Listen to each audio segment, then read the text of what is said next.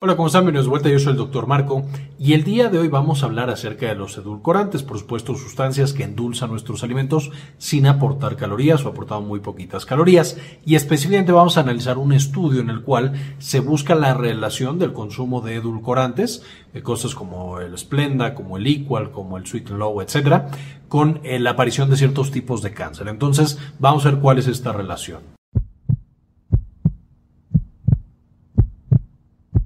Entonces vamos a revisar si los edulcorantes causan cáncer y qué tipo de cáncer podrían llegar a, causar. Vamos a basarnos en este estudio que justamente fue publicado en el mes de julio en eh, un eh, journal bastante conocido que se llama Plus Medicine. Es de eh, acceso libre, entonces cualquiera puede meterse a buscar este artículo leerlo y justamente sacar sus propias conclusiones. Ahora, ¿qué fue lo que hicieron? Fue un estudio observacional de cohorte y derivado de este gran, gran análisis o gran estudio que se hace en Francia llamado Nutrinet Sante.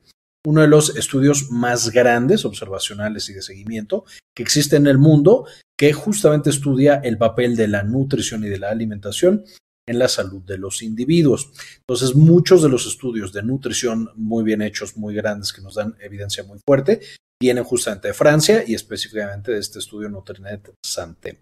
Nutrinet Santé entonces es una aplicación en la que se van registrando las personas y se les van haciendo preguntas a través del Internet a través de una aplicación, como mencionaba, acerca de qué es lo que comen, cuándo lo comen, qué dosis, etcétera, etcétera. Empezó en 2009 y para este subanálisis, porque de nuevo este estudia una gran cantidad de interacciones entre la comida y la salud, eh, pero utilizaron pacientes desde 2009 hasta enero de 2021 y esencialmente les mandaban este cuestionario en línea que tenía que ser contestado y fue contestado al final por 102.865 pacientes.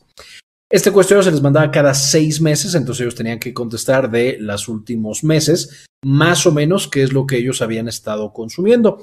Y específicamente preguntaban por edulcorantes, los edulcorantes promedio que se habían consumido en 24 horas. Aquí ya podemos empezar a ver algunas de las debilidades que tienen este y cualquier estudio que se parece. Y es bueno, hay, cosas, uno, que el paciente a lo mejor no recuerda, entonces no estará registrándolo justamente en la aplicación y en la página. Dos, puede ser que se equivoque en cuanto a las dosis que por supuesto está consumiendo de estos edulcorantes, a lo mejor consumió más o consumió menos. Y finalmente hay comidas que tienen edulcorantes y que eh, las personas no lo saben y simplemente se lo comen y entonces esas no son contabilizadas, por supuesto, en este estudio. A pesar de esto, tener a 102.865 eh, personas es bastante, bastante buena información. Las personas tenían más de 18 años, todos los que participaran en este estudio, y específicamente los principales edulcorantes, debido a lo que se registró, es, decir, debido a lo que encontraron, eh, solamente se puede estudiar con más profundidad el aspartame, acesulfame K y la sucralosa, debido a que eran los más consumidos y los que realmente se le puede sacar estadística por el gran número de personas que lo estaban consumiendo. E iban a probar la asociación del edulcorante con frecuencia de cáncer. Esto preguntando en la misma aplicación eh, justamente qué pacientes habían desarrollado qué tipo de cáncer a través de todos estos años de seguimiento y dos, se comparaba, si los pacientes daban su permiso, con los registros de salud pública que hay en Francia. Entonces esto validaba o permitía extraer más información para ver exactamente qué tipo de cáncer había tenido el paciente, si es que había alguna duda o faltaba información e iban a ajustar con la información de nuevo que conseguían en la aplicación en la página para diferentes confusores. Es decir, ok, sí tuviste cáncer, pero cada vez tienes más edad, a lo mejor tenías un IMC elevado, importante para algunos tipos de cáncer que son eh, debido a la, a la obesidad o que son eh, un factor de riesgo importante la obesidad. Entonces ajustaban para, estadísticamente, edad, índice de masa corporal, la presencia de otros factores de riesgo como tabaquismo, actividad física, comorbilidades y otros productos de la dieta. Aquí en dieta especialmente se enfocaban en controlar o comparar, eh, para en este caso sería más bien un comparador, eh, con consumo elevado de azúcar, que por supuesto el consumo elevado de azúcar también se sabe que incrementa el riesgo de algunos tipos de entonces, con esta información, esencialmente, eh, como mencionamos, van a estar comparando o van a estar trabajando principalmente sobre tres grandes edulcorantes. El primero, el aspartame, que se encuentra en un chorro de productos eh, de diferentes nombres en diferentes países. Algunos de los más conocidos, el Natrin, NutraSweet, Equal, Canderel y Spoon Free. el acesulfame, que el, acesulfame que el más conocido es Sweet One, y la sucralosa, que el más conocido es Splenda. Entonces, esto es básicamente lo que encontraron que se consumía en gran eh, medida y por eso, de nuevo, lo estaban estudiando. Y dividían a las personas en diferentes categorías, básicamente en personas que nunca consumían eh, un edulcorante, los que consumían bajo, moderado o severo, digamos, alto de edulcorantes, y lo mismo para cosas como el azúcar. Y eso nos daba al final esta tabla, en la cual teníamos una población que tenía un alto consumo de azúcar y edulcorantes, otra población de bajo consumo de azúcar y edulcorantes, y la principal eh, comparación, la más importante que ellos encontraron, era, bueno, cómo se comparan los que tienen alto consumo de edulcorantes y que no consumen azúcar o consumen una baja cantidad de azúcar, que esta baja cantidad era definida como menos de lo que recomienda el sistema de salud francés, que son 100 gramos por día. Entonces, si consumías 100 gramos por día, pero consumías muchos edulcorantes, estabas acá. Y por otro lado, si tenías un alto consumo de azúcar, más de 100 gramos por día, pero pocos edulcorantes. Estos eran los que más les daban información a los investigadores porque, de nuevo, querían comparar cuál de los dos era un riesgo más importante. A fin de cuentas, muchos pacientes quitan el azúcar para poner edulcorante, es decir, usan el, edulcorante para poder sustituir al azúcar. Y hay pacientes que consumen azúcar y simplemente no les importa y, al final no consumen el edulcorante por esa razón. Evidentemente, si tenemos los dos, esto es una población completamente diferente. Y si no tenemos ninguno, pues simplemente es como el control. Es, una en la que no podemos comparar eh, para este estudio particular. Aunque de nuevo hay más información en el estudio que podrán eh, revisar. Esta es la tabla con toda la población. No me voy a meter aquí mucho. Cada uno de estos tiene eh, justo el detalle. Estos son todos los participantes de la columna. Y esto es como eh, dividían justo a los consumidores de eh, edulcorantes, en los que no lo consumían, los, los que consumían poco y los que consumían mucho. Y podemos ver que el 63% de las personas en Francia pertenece al grupo de no consumidores, 18 consumidores bajos y consumidores altos otro 18%. Entonces, bueno, en Francia no tienen, al menos en esta población particular, un consumo tan alto de edulcorantes. La edad era de 42 años en promedio y esta era igual más o menos para los tres grupos. La mayor parte de los que participaron en el estudio eran mujeres, 78% de todos los participantes. Entonces ya aquí podemos ver también algunos sesgos que empiezan a aparecer dentro de la muestra y que por supuesto pueden llegar a afectar un poco el tema de eh, la estadística. Índice de masa corporal era de 23 para todo el estudio, pero podemos ver que para los que no consumían o los que consumían pocos edulcorantes era de 23.7, 23.2 y tenemos que para los que consumían mucho era de 24.1, es, decir, 25. Este ya es justamente el límite que tenemos con eh, el sobrepeso, entonces es importante también recalcar, hay una diferencia significativamente estadística, es decir, definitivamente los que tenían un alto consumo de edulcorantes tenían más peso, er, tenían eh, más índice de masa corporal. Esto puede ser porque al ser más gorditos, pues consumían más edulcorantes tratando de bajar o a lo mejor porque el edulcorante estuviera generando este incremento de peso. No lo explicamos, no se puede estudiar un estudio así, eh, pero esa es una realidad que encontramos justamente en este tipo de pacientes. Primero que nada, en la población completa, enfocándose en diabetes tipo 2, que se enfoca más a los mala alimentación, 1.48% es la, la prevalencia, 1.48. Vamos a tener que en los no consumidores será de 1, en los consumidores que lo consumían poco, 1.6, y de nuevo encontramos que los consumidores elevados están en 2.7. Aquí, una vez más, lo más probable es que fuera porque al ser pacientes diabéticos endulzan sus eh, alimentos justamente con edulcorantes, no con azúcar, debido a que les prohíben el azúcar. Entonces, de nuevo, no podemos inferir que una cosa causa a la otra eh, en un estudio de este tipo. Y de nuevo no voy a meter en cada uno de estos puntos, simplemente yéndonos a algunos llamativos. Cuando se vayan a revisar esta tabla en la parte de abajo, podemos encontrar primero el consumo de cada uno de estos en miligramo por día, aspartame, sulfame K y sucralosa. Y podemos ver, por supuesto, que tenemos un grupo que no consume nada. Este era moderado, 3.24, 2.74 y 1.09 miligramos por día. Y el grupo alto, por supuesto, es mucho más alto, prácticamente 10 veces más de lo que consumía el grupo bajo. Y además de este consumo elevado, podemos ver otros patrones que nos sugieren que estas personas que tienen un alto consumo de edulcorantes no tienen una dieta tan buena. Por ejemplo, el consumo total de azúcar es mayor, 34% eh, versus 31 y 33. Eh, igual es, eh, pasa un poquito para el azúcar agregado en los, en los alimentos.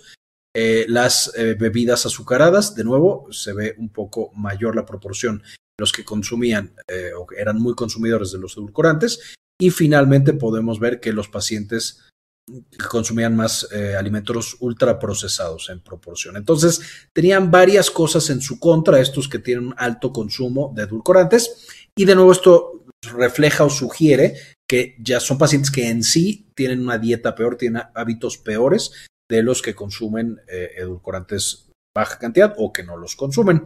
Y esto es importante porque, por supuesto, todas estas otras cosas son un poco, como mencionábamos, factores que hay que corregir, confusores que también nos pueden llevar a un incremento en el riesgo de cáncer. Ahora, ¿qué fue lo que encontraron? Esencialmente, aquí podemos ver la proporción de, edulcorantes consumidos. El aspartame fue el más frecuente, con 58.3% de todo el que se consumía en esta población de Francia. Después, el acesulfame K, con 29.4%. Y en tercer lugar, lejano, el azúcar con 9.7%. Y todos los demás, 2.6%. Y quiero también que recuerden este, eh, esta proporción bajita de sucralosa, el famoso Splenda, porque va a ser relevante más adelante. Ahora, ¿dónde se encontraban estos edulcorantes? La gran mayoría justo se encontraban en bebidas. Entonces, era algún refresco, era alguna sustancia líquida que tomaba el paciente y que eh, ahí estaba justo el edulcorante. Entonces, más de la mitad es debido a bebidas, a tés, a lo que sea que, estemos endulzando. Número dos era literal encontrarlo en la mesa, en sobrecitos o con una cucharita lo vamos poniendo en otra cosa que nosotros estemos comiendo. Número tres, en yogurt y queso, que tenían justo eh, estos edulcorantes artificiales. Este, en cuarto lugar, bebidas que tenían el, edulcorante y además tenían azúcar extra. Y finalmente, bebidas basadas en frutas, pero por supuesto que se endulzaban aún más utilizando edulcorantes. Entonces, como podemos ver, la mayor parte de los edulcorantes que consumen las personas en esta muestra es en bebidas, en bebidas que son no agua, por supuesto, y evidentemente que es muy fácil consumirlas. Entonces, muchas personas las consumen y consumen muchas veces varias al día. Ahora, ¿qué fue lo que encontraron? Sin meterme en todas las demás, eh, el resto de la información que presenta en el estudio, aquí lo que encontramos es el riesgo de todos los edulcorantes y después lo dividimos, aspartame, acesulfame K y sucralosa. Vamos a establecer para todos los tipos de cáncer, es decir, la aparición de cualquier tipo de cáncer en esta población. Tenemos el número de participantes, este número que tenemos aquí, y luego los casos incidentes, es decir, cuántos de estas personas les dieron nuevos casos de cáncer. Esto se repite para los que no consumen edulcorantes, los que tienen un consumo bajo y los que tienen un consumo alto. Y luego tenemos ahora sí el riesgo. Uno, esto es la comparativa con los no consumidores, esta es nuestra basal, y vamos a ver que todo lo que se agregue va a ser un incremento de riesgo. Entonces, como podemos ver, aquí tenemos uno en no consumidores, para consumidores bajos 1.26 y para consumidores altos 1.19. De nuevo, para todos los edulcorantes, eh, comparando no consumidores con consumidores bajos y consumidores altos. Y finalmente tenemos la significancia estadística. ¿Qué significa? Y lo explico tan detallado porque esto lo vamos a repetir con todas las otras tablas y todas las otras muestras. Lo que esto nos dice es, para todos los tipos de cáncer, si estamos viendo todos los eh, endulzantes, el consumo bajo incrementa el riesgo, eh, justamente lo va a incrementar un 26% más o menos, y el consumo alto un 19%. Esto nos puede confundir porque el consumo alto lo está incrementando menos el consumo bajo. Hay que ajustar justamente para todo lo que mencionábamos, malas cosas de la dieta, cambios en la edad, uso de hormonas, etcétera, etcétera. Podemos ver que ya que ajustamos para todo, que estos son los valores que más vamos a estar utilizando, porque nuevo ya está en teoría quitando estadísticamente todos los confusores, vamos a tener que el consumo bajo lo incrementa 14% y el consumo alto 13%. Es decir, básicamente se incrementa igual con consumo bajo que con consumo alto y este es un cambio significativo. Recordando que siempre que es menos de 0.05 podemos considerar que nuestro estudio no está haciendo ese desenlace por suerte sino que hay algo ahí, es causado por lo que nosotros creemos que lo causa, que en este caso es el consumo de edulcorantes. Si lo separamos por cada uno de los endulzantes, vemos que el aspartame tenemos algo muy similar en el que está completamente ajustado. Vamos a incrementar un 12% si el consumo es bajo y un 15% si el consumo es alto. Y este cambio va a ser significativo. Entonces, el consumo de aspartame incrementa el riesgo de todos los tipos de cáncer. Si nos vamos a acesulfame K, entonces pasa algo muy similar, un 12% de incremento con consumo bajo y 13% con un consumo alto. Esto también es significativo porque sale 0.007. Finalmente, cuando nos vamos a sucralosa, la famosa esplenda, encontramos que hay un 1.03. Este no es significativo el cambio, pareciera que incrementará 3% el riesgo, pero no es significativo cuando lo ajustamos para todas las otras cosas que tenían estos pacientes y tampoco es en los consumos altos, de hecho pareciera que disminuye el riesgo, no hay diferencia significativa. Entonces, pareciera en este momento que la sucralosa no incrementa el riesgo de todos los tipos de cáncer. El aspartame y acesulfame K sí lo hacen. Si nos vamos ahora al cáncer de mama, de nuevo, para todos los edulcorantes no hay una diferencia significativa, aunque parece un incremento, este no fue significativo. Si nos vamos a aspartame, sí hay un incremento significativo del 9% para consumir poquito aspartame y 22% para mucho aspartame, y esta diferencia es significativa, 0.036 del acesulfame K, de nuevo, encontramos que esta es un incremento de 0.11 y de 0.17, aunque este no fue significativo. Y sucralosa no presenta un incremento significativo. Y de hecho, de nuevo, el consumo alto pareciera que, causa un decremento. Una vez más, el aspartame sí incrementa el riesgo de manera muy, muy eh, significativa y clara. El acesulfame K está como en la línea, sucralosa pareciera que no lo incrementa. Cuando nos vamos a cáncer de próstata, el uso de cualquier eh, eh, eh, edulcorante va a incrementar este riesgo, pero no es significativo. Cuando nos vamos a aspartame, no es un cambio significativo. Acesulfame K no lo es y sucralosa tampoco. Entonces, pareciera al final no son resultados significativos ni con ajuste completo ni con ajuste mínimo. Parecía que el cáncer de próstata no tiene que ver con los edulcorantes. El cáncer de mama vimos que sí, especialmente con aspartame. Y después con cánceres relacionados a la obesidad, que son justo los que se causan o están asociados con resistencia a la insulina, aumento de peso, incremento de hormonas que son producidas en el tejido graso. Y los más frecuentes son colon, estómago, hígado, boca, faringe, laringe, esófago, mama, ovario, endometrio y próstata. Es decir, todos estos son los que incluimos en esos cánceres relacionados a la obesidad. Y no son exactamente los mismos, por ejemplo, cánceres de mama o cánceres de próstata, son un poco más especializados, digamos, un poco diferentes. Encontramos que el uso de edulcorantes van a justamente eh, generar un cambio significativo de incremento de 8% y de 13%, 13% para el consumo alto. Si nos vamos a aspartame, esta diferencia sigue siendo significativa, incrementando 8 y 15%. Si nos vamos a cesulfame K, esta es una diferencia no significativa, con 9% y 13% de incremento. Y una vez más, sucralosa es el que menos tuvo resultados significativos y aquí pareciera incluso decrementa un poco el riesgo, 0.98 aunque de nuevo no es significativo.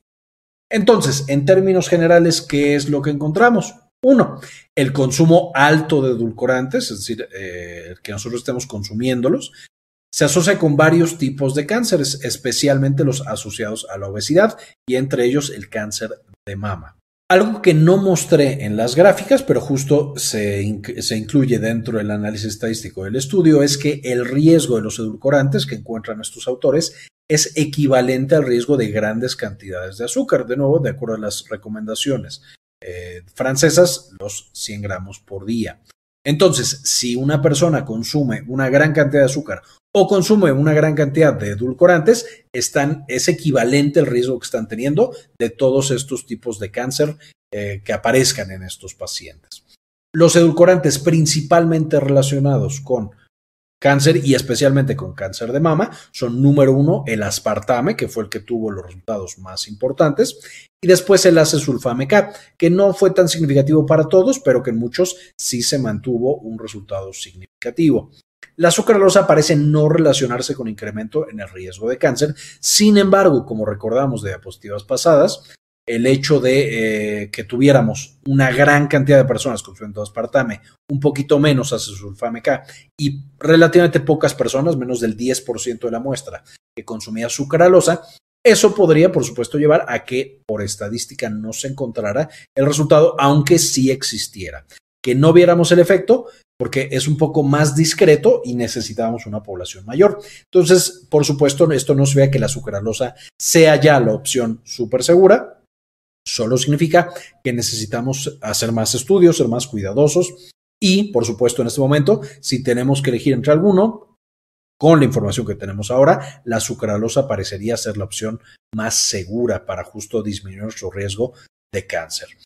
También, como mencionábamos en diapositivas pasadas, necesitamos ver a los edulcorantes tal vez como una opción para disminuir definitivamente el consumo de azúcar, pero también tenemos que ver y ser muy juiciosos con el resto de las cosas que nosotros hacemos por nuestra salud, tener una mejor dieta, consumir menos eh, alimentos ultraprocesados, más actividad física, menos bebidas endulzadas de ningún tipo y irnos, por supuesto, a consumir más agua, etcétera, etcétera. Entonces, dentro de ese contexto, hasta este momento pareciera que la sucralosa puede ser una opción que es más, que es más segura, es menos el riesgo de desarrollar cáncer que con aspartame sulfame K. Y de nuevo, quiero subrayar esto de manera muy, muy importante, ir por hábitos mucho más saludables es la mejor estrategia para protegernos. Esta es la información que quería presentarles el día de hoy y el artículo, sé que es un artículo un poquito complicado en algunas partes, pero espero que les sirva muchísimo y los ayude a tomar mejores decisiones. Este video quiero dedicárselo a algunas de las personas que han decidido apoyar al canal con una donación mensual de uno o de dos dólares. Y específicamente a Laila Hernández, Michelle Estrada, Mari García, Georgina Juab, Rosaura Murillo, Rubén Núñez, Antonio Guizar, Nadia Godoy, Bajo la Lupa, Georgina Juab, Gilberto Argueta, Doctor Minerelín, Enrique Segarra, Rubén Núñez, Moni Leigh, Carmen Priego, Alejandro Pardo, Francisco Almazo, Silvina Espinosa, Sandy Oliva, Ana Karen Tejeda y Hernán Gustavo. Muchísimas gracias por el apoyo que nos brindan cada mes en este canal. Este video es en parte posible gracias a nuestra tienda en línea Synapsis Store en synapsistore.com, donde ahora además de encontrar los productos que ya conocían, como nuestros libros originales, por ejemplo, Farmagrafía del Dolor y las presentaciones con las que hacemos los videos para el canal, también van a encontrar algunos servicios como consultoría para tesis, estadística, editorial y de algún otro tipo. Finalmente, dentro de las presentaciones, por supuesto, van a encontrar las de los principales videos que ya conocen. Eh, nuestro libro de farmagrafía del dolor y algunas otras cosas que les podrían interesar. Muy bien, esto fue todo por el video, espero les gustara, lo entendieran. Ya sepamos un poquito mejor cómo cuidar nuestra salud, evitando algunos de estos edulcorantes. Gracias por ver este video y como siempre, ayúdenos a cambiar el mundo, compartan la información.